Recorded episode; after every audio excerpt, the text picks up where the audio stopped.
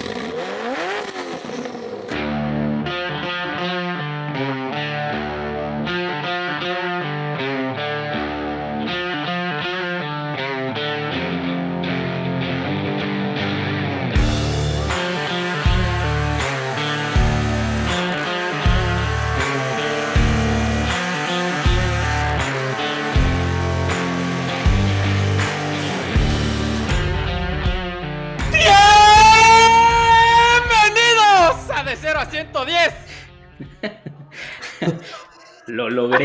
Un podcast de coches. ¿Cómo están todos? Cero sustos, enano. ¿Cómo estás? Cero, cero, güey. Logré. Estoy muy feliz porque me alcancé a quitar los audífonos antes de tu grito. Yo muy bien, Charlie. ¿Tú qué tal? ¿Cómo te tratan por allá? Muy bien, muy bien. Todo en orden. ¿Tú, Boyles, cómo estás? Yo también muy bien, amigo. Eh, ya no sé si vale la pena hacer comentarios de tu grito, güey, pero ¿qué pedo? Cada vez aceleras más el 0 a 110. No sé, estás muy cagado. Pero bueno, fuera de eso, todo bien. Me da gusto. Me da gusto ver que ustedes también, también están bien, amigos. Eh, qué bueno, pues gracias por acompañarnos. Esta semana toca la versión, la sección, la, el segmento. Sigo sin saber cómo decirles, pero esta semana es 3 de 3, en donde, por si es la primera vez que nos escuchan, escogemos un tema, cada uno de nosotros lo explicamos y luego lo discutimos y hablamos un poco, un poco de él. Entonces, bueno, pues empecemos. Bueno, pues el día de hoy les voy a hablar de los coches con celdas de hidrógeno. No sé si se acuerdan, pero hace unos 10, 13 años, algo así, como que hubo un boom que se iba a ser la siguiente tecnología, la que iban a seguir todas las armadoras. Honda hasta construyó un coche que se vendía solamente en California, el Clarity. Ese, ese es un modelo 2008. Y pues como que todo pintaba que y se iba a mover hacia allá la industria, ¿no? Y pues de lo que les quiero hablar hoy es qué chingados pasó con esto o qué está pasando. y bueno, pues antes de que me meta en, en, qué va esto, si ya está muerto todo, si está creciendo, déjenles explico un poco cómo funcionan para los que, para los que no saben. En realidad es muy simple. Son, estos coches son en esencia coches eléctricos, pero en lugar de que estén cargados en un enchufe, en un enchufe en tu garage, se cargan eh, con tanques de hidrógeno, que luego estos tanques, las celdas que les ponen, se mezclan con oxígeno y los motores eléctricos son lo que propulsan al coche. Este es un proceso electroquímico y en la celda de hidrógeno se genera energía eléctrica y agua. Entonces, lo único que sale de los escapes de estos coches es agua. Entonces, pues esto al principio pensaríamos que, que, limpio y por qué no todo el mundo se movió antes de empezar a hacer coches eléctricos. Pues hay un catch aquí. Igual que los coches eléctricos, que todo mundo cree que son limpios, pero pues de dónde sale la energía que usas para cargar tu coche eléctrico, generalmente es de combustibles fósiles. Entonces eso contamina muchísimo. Pues con, con los coches de celdas de hidrógeno es más o menos lo mismo. Contamina bastante producir el hidrógeno. O sea, a nivel mundial el hidrógeno que se produce hoy, del 95% se extrae a partir de gas natural, que emite muchísimo CO2, y solo el 5% se obtiene de energías renovables. Obviamente esto es porque producirlo con energías renovables es mucho más caro. O sea, no es que la gente sea culera y quiera, no, solo es mucho más caro, entonces lo hacen con gas natural. O sea, igual también son culeros, güey, no les quites su parte también. Bueno, bueno, es cierto. Y bueno, pues creo que ventajas y diferencias que tendría contra un coche de. Con un, contra un coche eléctrico es que estos se pueden recargar en tres minutos. O sea, es, esto sería igual que un coche de combustión interna. Vas a una hidrogenera, creo que así se dice. es lo mismo una gasolinera, solo con una manguera, la pones en tu coche, 3, 5 minutos y ya estás, te arrancas. Entonces, de las generaciones que ha habido, la autonomía es muy similar a los de a los eléctricos un coche de combustión interna. O sea, las primeras generaciones que hubo eran más o menos 400 kilómetros, poquito más, poquito menos. Y ahora los que hay, que sí sigue habiendo este tipo de coches, ahorita va a llegar a eso, son por ahí de 600. Entonces, pues a los últimos coches eléctricos, o sea, los últimos modelos que ya están presumiendo algunas de 400 millas de autonomía, pues estos están más o menos por ahí. Solamente que no lo tienes que cargar mucho tiempo, ¿no? ¿Qué más? Pues creo que una de las principales, de los principales tabús que hay alrededor de los coches de celdas de hidrógeno, bueno, si les preguntara a ustedes ahorita que por qué creen que no se han vendido, ¿qué contestarían? Porque explotan. no, en serio, no. Esa era una de las ideas, según yo digo. No sé si suceda o no, o qué tan viable sea que exploten, pero pues al final la bomba atómica era de hidrógeno, ¿no? Sí, yo había leído, o sea, bueno, a mí, sí, cuando yo leí alguna cosa de los coches de hidrógeno y había escuchado que, o sea, mantener la celda de hidrógeno estable estaba muy cabrón, o sea, tienes que aislarla loquísimo. Y pues eso que dices tú de nada más llegas, conectas una manguerita y echas hidrógeno a tu coche, o sea, no creo que sea así tan sencillo como nada más una manguerita y echas gasolina. O sea, que mantener el hidrógeno en el estado en el que lo tienes que tener no era nada fácil y nada rentable para tenerlo en un coche, güey. Y creo que otra cosa era el tanque, ¿no? Como que el tanque es mucho más grande que un tanque de gasolina. O sea, el tanque para el hidrógeno es bastante, pues no sé, un gran cilindro que tienes que acomodar en algún lugar en el, en el coche. Todas esas son ciertas, pero la principal, en una encuesta que leí, eso, la, que tú dijiste, no es la que la primera que decía la gente, que si me compro un coche con celdas de hidrógeno y me estampo, mi ciudad se va, se va a convertir en el siguiente Chernobyl.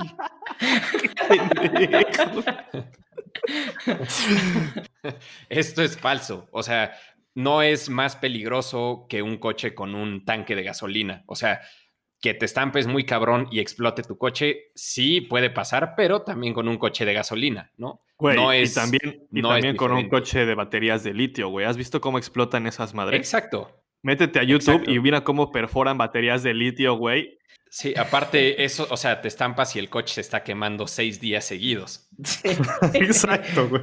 Entonces, pues, e, esa es, la verdad es que no, no es diferente un coche de combustión interna en ese sentido. Luego, la otra que dijiste tú, que sí, es cierto, no es fácil producir el hidrógeno y como les decía, tampoco es un proceso limpio, pero compáralo con lo que hacen hoy en día todos para que puedas cargar gasolina en tu coche, ¿no? Refinerías, luego la tienes que refinar en algún lugar, meterle un tanquecito, digo, un coche, luego llevarla a una gasolinería y cargarlo por por ductos que están pasando por abajo de estas madres, ¿no? Ese tampoco es un proceso simple, solo pues ya se nos hace normal porque llevamos 120 años usándolo, ¿no? Entonces cambiar de eso a esto es un poco complicado.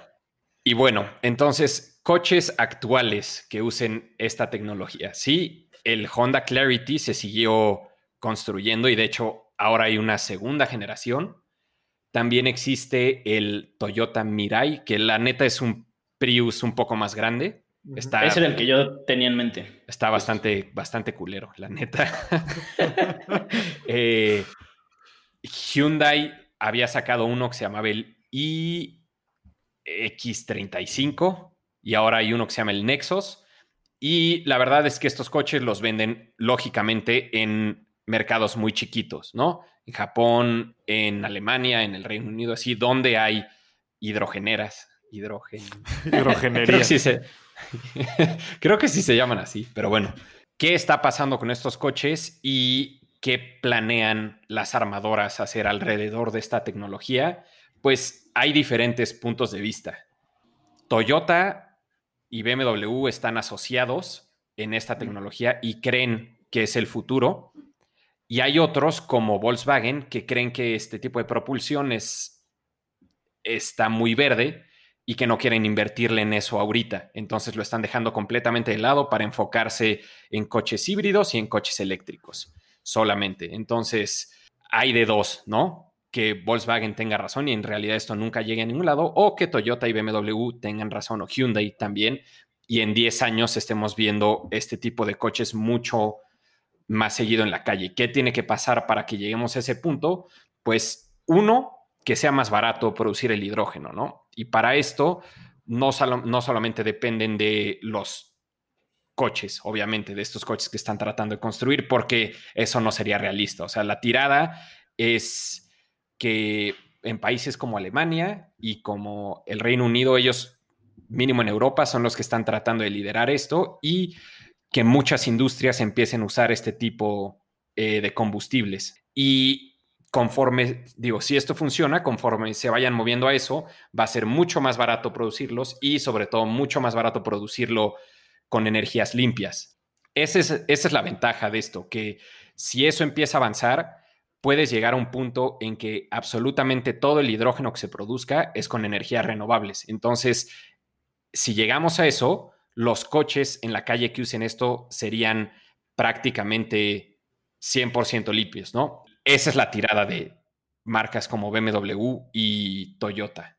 La siguiente generación del X6 y del X7, que va a salir más o menos en tres o cuatro años, van a tener ya una opción de, hidrógeno. de hidrógeno y entre los dos, entre, les digo, esta asociación que hicieron, van a invertir 10 billones de dólares en los siguientes 10, 10 años para crecer esta tecnología. Pero bueno, la realidad, como les decía, es que ahorita este tipo de coches son muy, muy, muy caros. O sea, por ejemplo, el que les decía, el Toyota Mirai, que es básicamente un Prius un poquito más grande, cuesta 61.500 libras. O sea, date. Es, eh, es, ridículo. Y esto es ya con el incentivo que da el gobierno británico, que es de 4.500 libras. No, bueno. O sea, vale 65 mil libras esta madre, que son 1.75 millones de pesos. Güey, o sea, jamás los pondrías en un pinche Prius lookalike. Nunca, nunca. Y entonces, lo bueno es que hay algunas empresas que están tratando de mejorar esto o de no depender en las ventas, para que, de no depender en las ventas de coches para que crezca esta energía, hay una empresa que se llama River Simple, que es como, tienen como unas flotillas y lo que hacen es como subarrendarte este tipo de coches por esto otra vez es en el Reino Unido nada más, que es uno de los países donde están tratando de construir más hidrogeneras. Y bueno, lo que están haciendo ellos es que por 370 libras al mes te subarrendan un coche de estos el problema es que ahorita, como hay pocos coches y son tan caros, es por cierto número de millas nada más. Si te pasas de esas millas, te empiezan a cobrar. Pero bueno, con estas 370 libras te incluye eso, con cierto número de, millas, combustible también y seguro. Y obviamente no tendrías que pagar por servicios ni nada por el estilo. Entonces, el plan es seguir haciendo esto para que crezcan, para que crezca esta industria y una vez que haya crecido y los coches ya sean más baratos, pues empezar, empezar a crecer, ¿no? Pues en realidad hay dos conclusiones o dos caminos a donde podría llegar esto en 10 años. Uno es que en el 2030 vaya a ser más barato producir coches con celdas de hidrógeno y haya muchas más marcas haciéndolo si no crece mucho, si no crecen mucho los eléctricos y se convierte en una carrera. Esa es una de las teorías que puede pasar en esencia esto sería que los coches eléctricos en realidad exploten y funcionen y entonces todo el mundo deje de lado las celdas de hidrógeno y no lleguen a ningún lado. O sea, que se convierte en una carrera.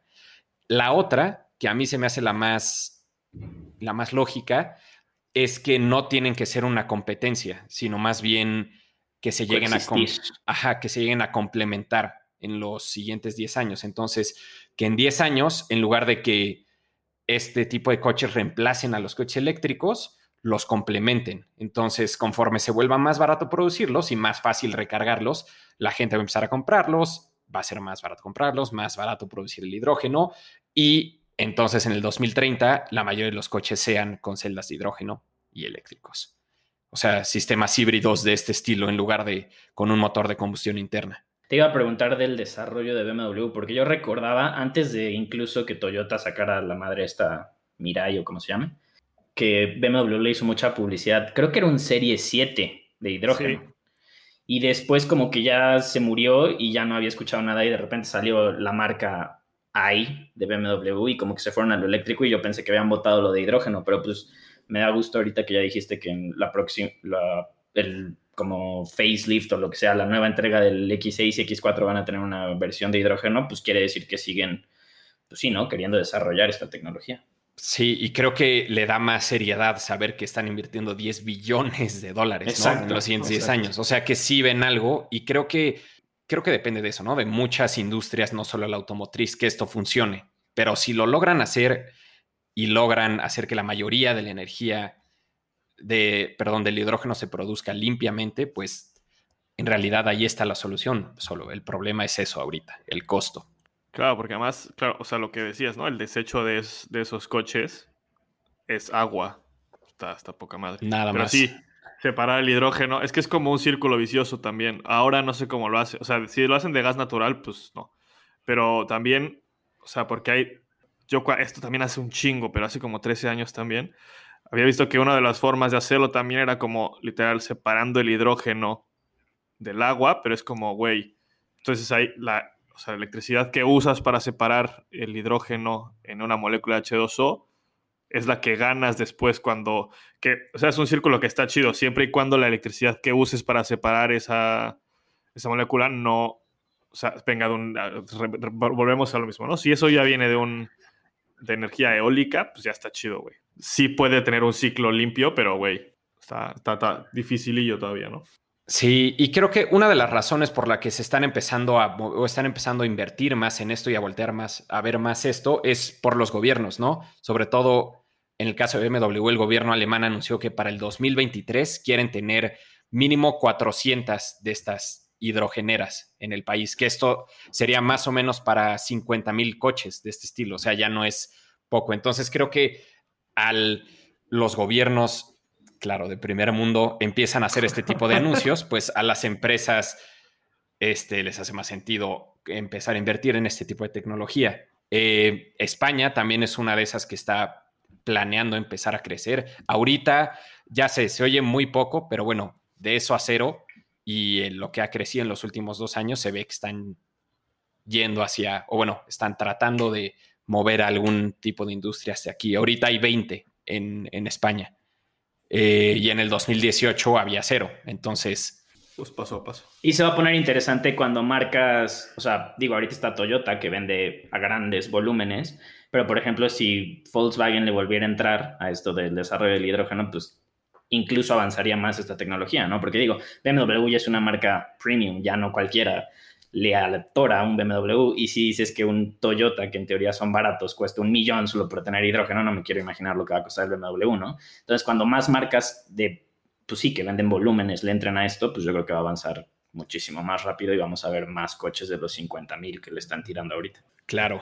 Y pues para cerrar, si ustedes tienen la duda de cómo suena, cómo suena un coche con celdas de hidrógeno, para ver si ustedes que les gustan los coches empiezan a echarle más flores a esto en lugar de los coches eléctricos, pues aquí les la, la neta, spoiler alert, no suenan padre. Pero escuchen.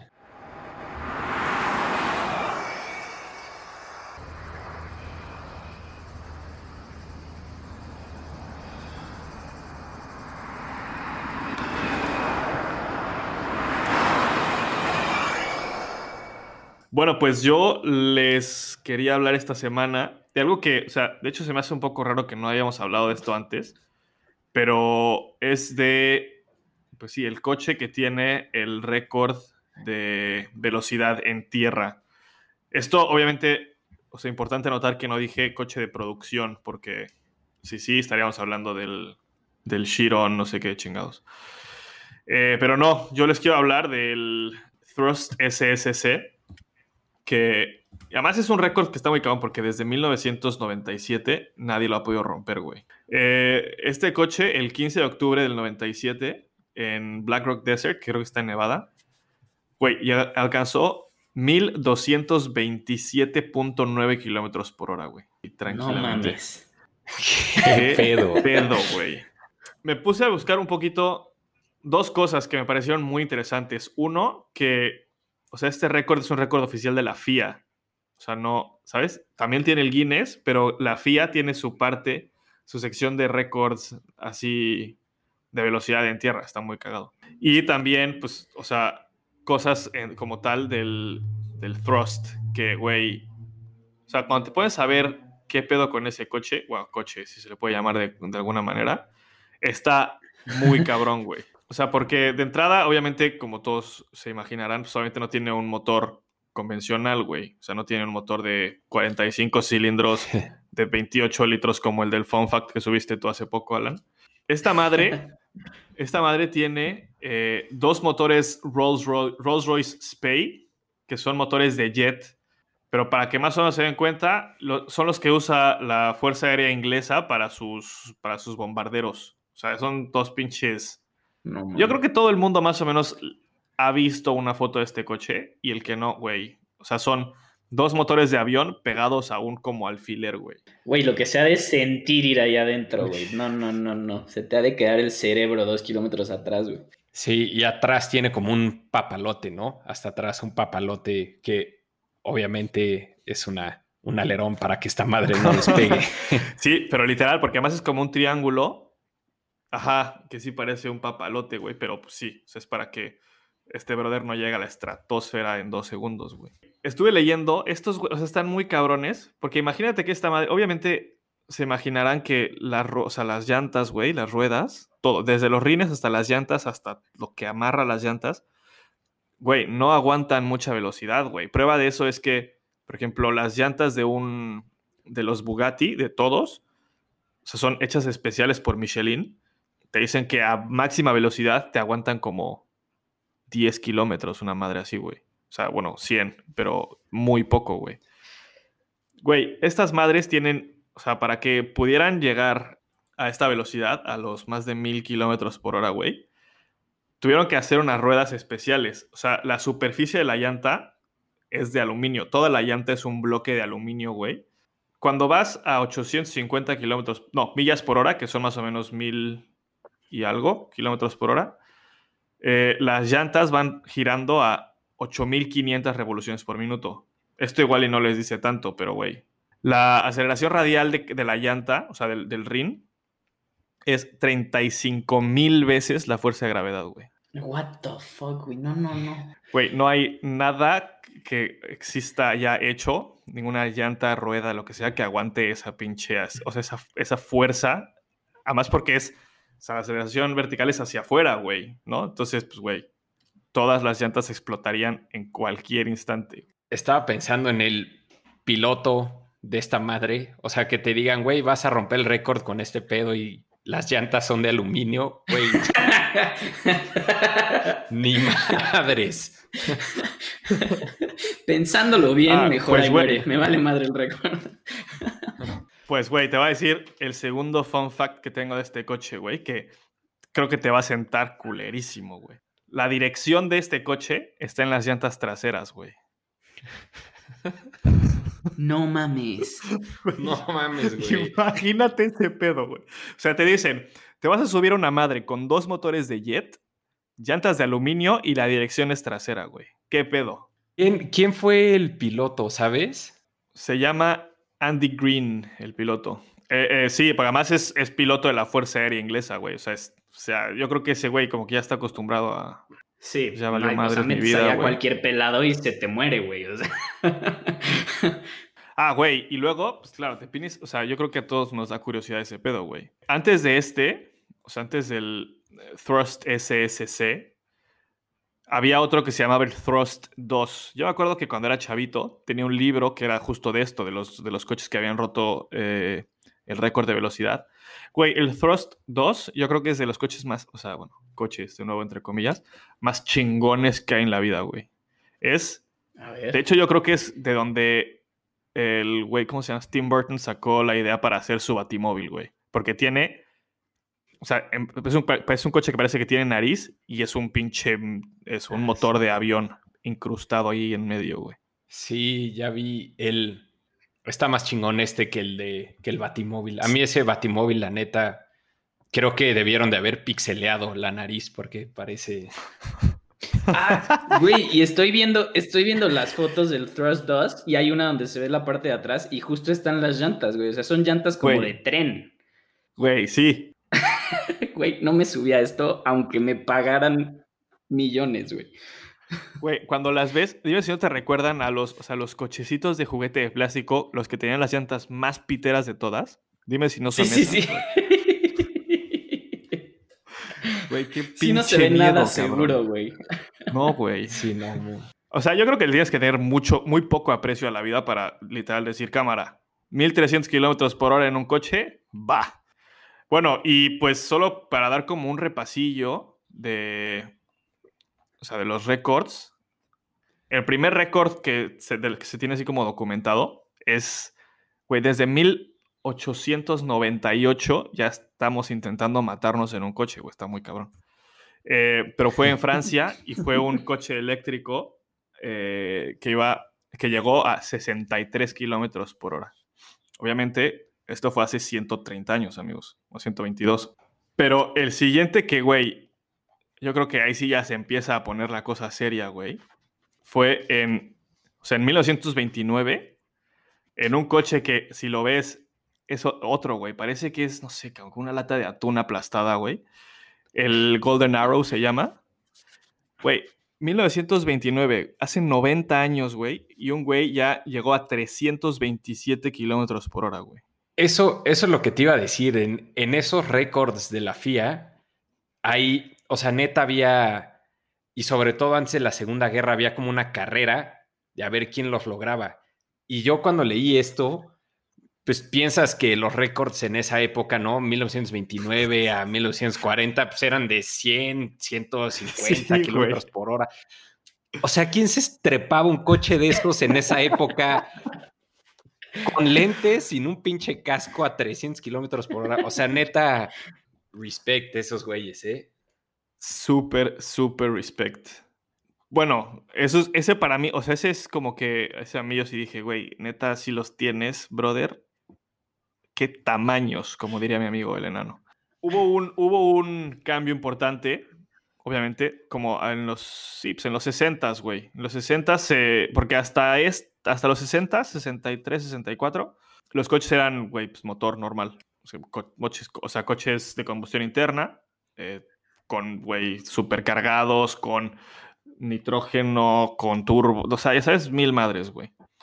Pero en el 63, más o menos, empezaron a ponerlos ya con, o sea, con, con cohetes, güey, con turbinas, güey, con, o sea, pinche miedo. El último coche que llegó a tener un récord de velocidad con un motor de combustión interna llegó a 635 kilómetros por hora. Se llama Railton Mobile Special. Eso fue, eso fue lo más que llegó un coche, un motor de propulsión, un de combustión interna, no sea, ¿sabes? Turbina. Y la neta, ese coche está poca madre, güey, pero es una cucaracha dorada con un como casco que Sí, sale. Está muy cagado, güey. Sí está, ajá. O sea, fácilmente podría salir en una película de Men in Black, esta madre, ¿no? Exacto, güey. Sí, Exacto, güey. totalmente, güey. Eh, de ahí pasamos a los turbojets, que son, pues eso, güey. Turbojet es básicamente eso, una turbina de avión. Y ahí es cuando las cosas ya se empiezan a poner serias, güey. O sea, el primer turbojet en el 63, 655 kilómetros por hora. Y la primera vez que rompimos la barrera de los 1000, rompimos, dice este güey, eh, fue en 1970 en Bonneville también, en, en las, en las Flat Salts. Un coche que se llama el Blue Flame, que pues no es el coche más chingón que he visto en mi vida. Y llegó a 1001 kilómetros por, por hora, güey. En O sea, este es el único coche que tiene, o sea, que llegó al récord con un rocket, o sea, con un, literal, con un cohete, güey. Que, El- este se parece, ¿sabes a cuál? Al.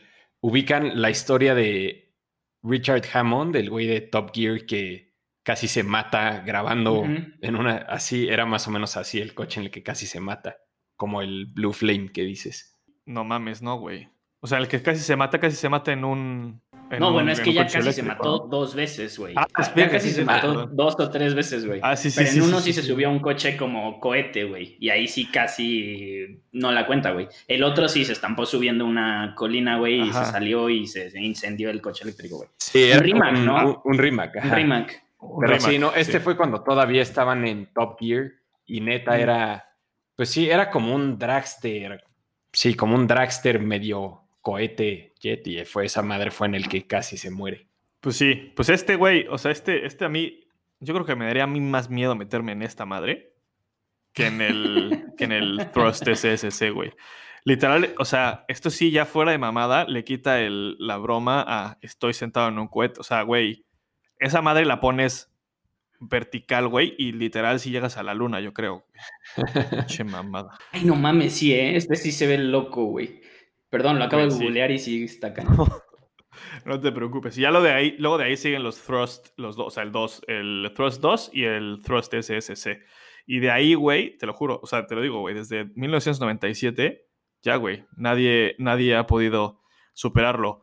Cabe aclarar, o sea, bueno, o mencionar que o sea, llegar a 1227, 28 kilómetros por hora ya es romper eh, la barrera de la velocidad, o sea, la velocidad del sonido, güey. Sí, es justo eso, eso estaba viendo, ¿no? O sea, es 1.02 Mac, algo así. Entonces, yo, yo, creo que, o sea, ya que se, ya que se colgaron esa medalla, pues hasta que, o sea, si te quieres lanzar por ese récord, pues mínimo tendrías que llegar a 2 Mac o algo así, ¿no? Supongo que no es algo muy barato. Güey, o sea, pasar de Mac 2, creo que solo los aviones super ultra supersónicos de combate locos gringos, güey. En un coche, güey, Mac 2, 2000 kilómetros, pues no, estás tonto de la cabeza, güey. Güey, estaría padre. Eso. en, ruedas de no Carlos. Güey, estaría padre, siéntate en él, güey. Exacto. Bueno, ya que, ya que empecemos a, grabar videos y abrir nuestro canal de YouTube, ese puede ser uno de nuestros especiales. ¿Cómo, intentamos romper Mac 2? Híjole, creo que voy, voy, a, voy a zafar bien heavy, güey.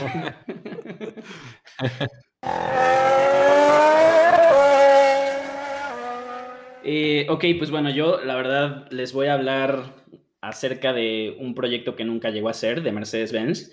Y pues la razón por la cual me puse a investigar esto fue porque no sé si se enteraron que la semana pasada Mercedes le volvió a informar a los clientes que ya pagaron por su AMG Project One que se va a retrasar otra vez la producción. Me parece que se va a retrasar otros seis meses. Recordemos, creo que es importante recordar que esta madre se presentó en el show de Frankfurt, creo que de 2017, 2018, una cosa así y este, se iba a empezar a entregar, si no mal recuerdo, pues ya, basically, en el 2020, según yo, a mediados de 2020. Y ahorita ya patearon el inicio de la producción hasta mediados de 2021, entonces van a tener que aguantarse un ratillo más, ¿no?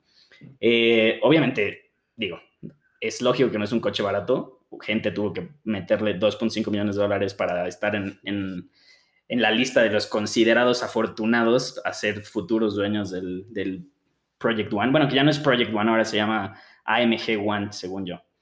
Y pues ya, ¿no? Me, me puse a investigar qué, otro, qué otra armadora había hecho algo parecido, así de pues ya lo presentaron, lo informaron y pues se están atrasando y atrasando y en qué quedó, ¿no? Y resulta que Mercedes no es la primera vez que lo hace. eh, resulta que Mercedes presentó un coche que se llamaba, bueno, se llamó el C111, que seguramente lo han visto. Yo al principio cuando leí el nombre dije, ah, pues como que no me suena, pero si lo googlean seguramente lo han visto antes. Este es un coche así dorado, también tiene gold wings, está muy bonito el coche. O sea, imagínate, en 1969 veías esa cosa y decías, por supuesto que lo quiero ya, ¿no? Lo presentaron, como ya les dije, en, el Auto Show de 1969 y fue todo un hit. Así se llevó todos los palmares, toda la prensa estaba encima de este coche y tal, ¿no? Y tenía otra, otra característica muy importante. Eh, contaba con un motor rotativo, que como sabemos siempre ha sido como wow, ¿no? Cada que un coche tiene un motor rotativo como que llama mucho la atención. Eh, se hicieron dos versiones, el C111-1, que tenía 280 caballos de fuerza, y su motor Bankel tenía tres rotores. Y luego hubo un C111-2 con 350 caballos de fuerza, y ese tenía este, cuatro rotores llegaba, o sea, para que se imaginen otra vez, no estamos hablando de la época de los 70s, hacía el 0 a 100 en 4.5, 4.9 segundos, perdón, o sea, era una bestialidad, ¿no? Su, su, velocidad máxima eran 270 kilómetros por hora para el C111-1 y 300 para la versión 2, ¿no? Eh, pues ya pasó la presentación y en, en, el 69 y en el 70 empezaron a hacer pruebas. Eh, Mercedes como que no estaba muy convencido de, de qué tan fiable era el motor rotativo y tal, con, incluso con estos números que les acabo de dar. Y obviamente tampoco ayudó que eh, las legislaciones en cuanto a emisiones y así se, se, empezaron a poner un poco más heavies y pues como todos sabemos el motor Bankel no es el mejor en cuanto a emisiones, ¿no? Entonces, pues Mercedes como que igual nunca, nunca llevó esto a producción, lo estuvieron pateando y pateando y más bien lo utilizaron en lugar de convertirse en un coche de, enfocado a la producción, lo utilizaron como mula literal. O sea, lo utilizaron para romper récords, para probar distintos motores, probaron la este, fibra de vidrio reforzada en la, en la carcasa de la carrocería, también lo tenía este coche y empezaron a hacer así como, literal como si fuera un laboratorio, ya sabes, en cuatro ruedas. Después empezaron a hacer pruebas con motores diésel, o sea, botaron el banco y dijeron, ya esta cosa de plano no va a funcionar. Eh, no cumple con nuestros estándares, entonces hay que ver para qué más usamos esta cosa, ¿no? Le pusieron un motor diésel de cinco cilindros, turbo, y lo utilizaron también para como ver si podían implementar eh, más motores diésel en la producción, ¿no? Eh, se lo llevaron a Italia, a Nardo, y creo que estuvieron ahí 60 horas dándole vueltas al circuito, y en esas 60 horas el, el C111 con el motor diésel rompió creo que 16 récords, 13 de ellos para coches con motores diésel y los demás para este, un coche con cualquier tipo de motor se rumora que después de la presentación en el 69 hubo un buen de gente, una vez que ya Mercedes anunció que este no se iba a vender, hubo un buen de gente que mandó cheques en blanco, así de, güey, ¿cuánto quieres por ese coche? Yo lo pago. Y Mercedes de plano dijo, no, esta madre nunca va a salir a la producción y pues hasta ahí, ¿no? Eh, me pareció interesante la, la, noticia porque me quedé pensando así de, pues la verdad, lo que sabemos hasta ahorita del Project One es que se les está complicando súper heavy meterle un motor de Fórmula 1 a un coche de calle, ¿no? De hecho, creo que ya estuvo bullying de parte de Aston Martin porque ellos ya lo, lo lograron en el Valkyrie y estos güeyes de plano no le pegan, ¿no? Creo que se sobrecalienta muchísimo el motor y pues nomás no lo han logrado.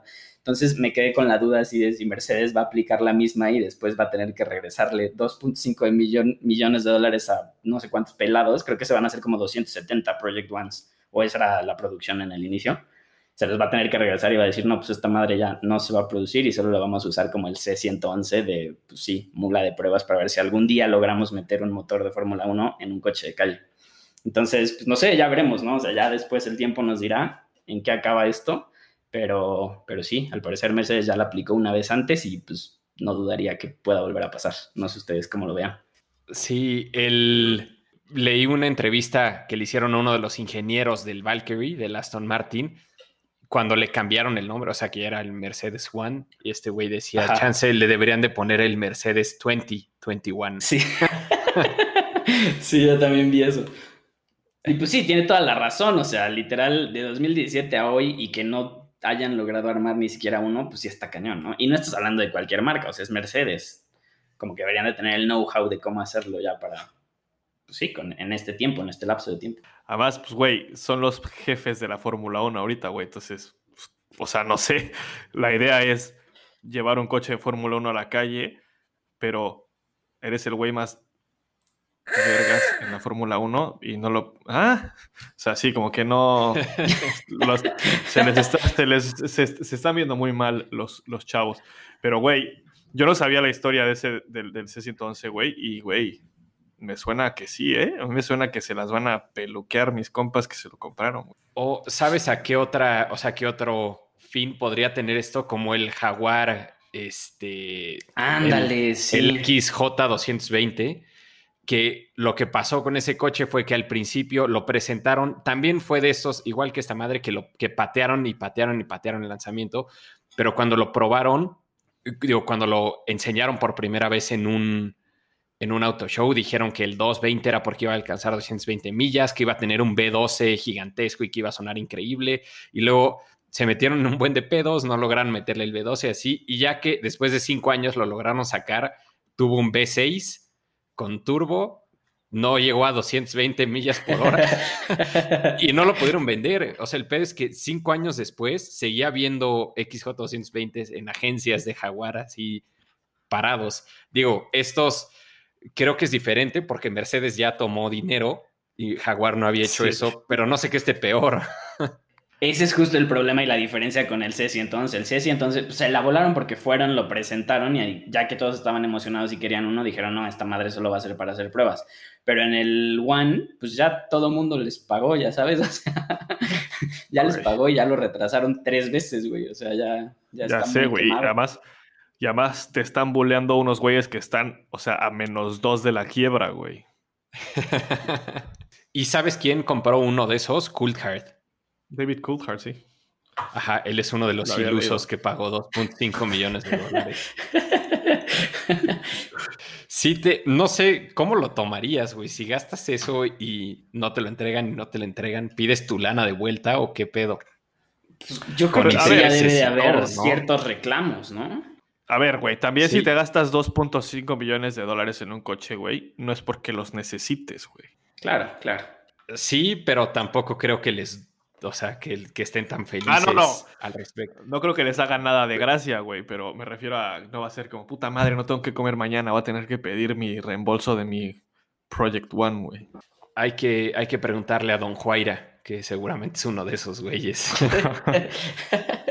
a ver qué Y la tienen complicada porque lo que dijiste, por ejemplo, del Jaguar, pues sí, no llegó a la velocidad que habían dicho y le pusieron otro motor y así. Pero este, todo el enfoque y todo el plus y todo el wow es, va a tener un motor de Fórmula 1. O sea, si después lo producen para Mercedes y dice, ah, le voy a poner un V8X de mi producción actual, todo el mundo va a decir, güey, ah, es un Project One, pero con el V12 de AMG que usa Pagani, güey. Exacto. Creo que, es un, creo que es un excelente ejemplo de lo que pasa cuando los güeyes de marketing toman el toman la batuta y no los ingenieros. O sea, estoy seguro que en el auto show de Frankfurt fue como, güey, sí a huevo y vamos a hacer que Hamilton lo presente y presumimos que va a tener un el motor de Fórmula 1 y los ingenieros atrás como, güey, no mames, no, no, no, no vamos a poder hacer eso, güey, no hay pedo, tienes dos años, dos años y te las arreglas. lo presentaron y llegaron bueno, pues muchísimas gracias por oírnos. Esperemos que hayan disfrutado esta sección de 3 de 3 y la siguiente semana toca debate. Espérenlo el siguiente martes. Y bueno, pues si nos quieren seguir en redes sociales, somos de 0 a 110 en todos lados, excepto en Twitter, que somos de 0 a 1101. Eh, nuestra página de 0 a 110.com y dentro de dos semanas es la sección de ustedes. Entonces, si tienen preguntas, dudas, comentarios que quieran hacernos, ahí nos pueden escribir en redes sociales, en la página, ahí hay un botoncito de contacto también nos pueden, nos pueden escribir ahí y las que alcancemos a contestar, siempre las, las leemos en esa sección de ustedes. Y bueno, pues si me quieren seguir a mí en redes sociales, yo soy 110 Charlie en Instagram y en Twitter. Si me quieren seguir a mí, yo soy alonso.alan en Instagram y Alan Alonso en Facebook. Alan va con doble L. Y si me quieren seguir a mí, yo soy JPB Ojeda en Instagram y en Twitter. B de Boils.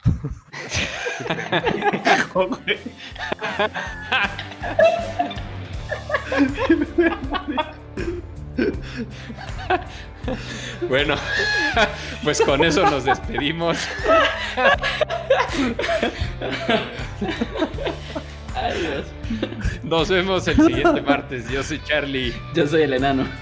Y obviamente yo soy el Boyle,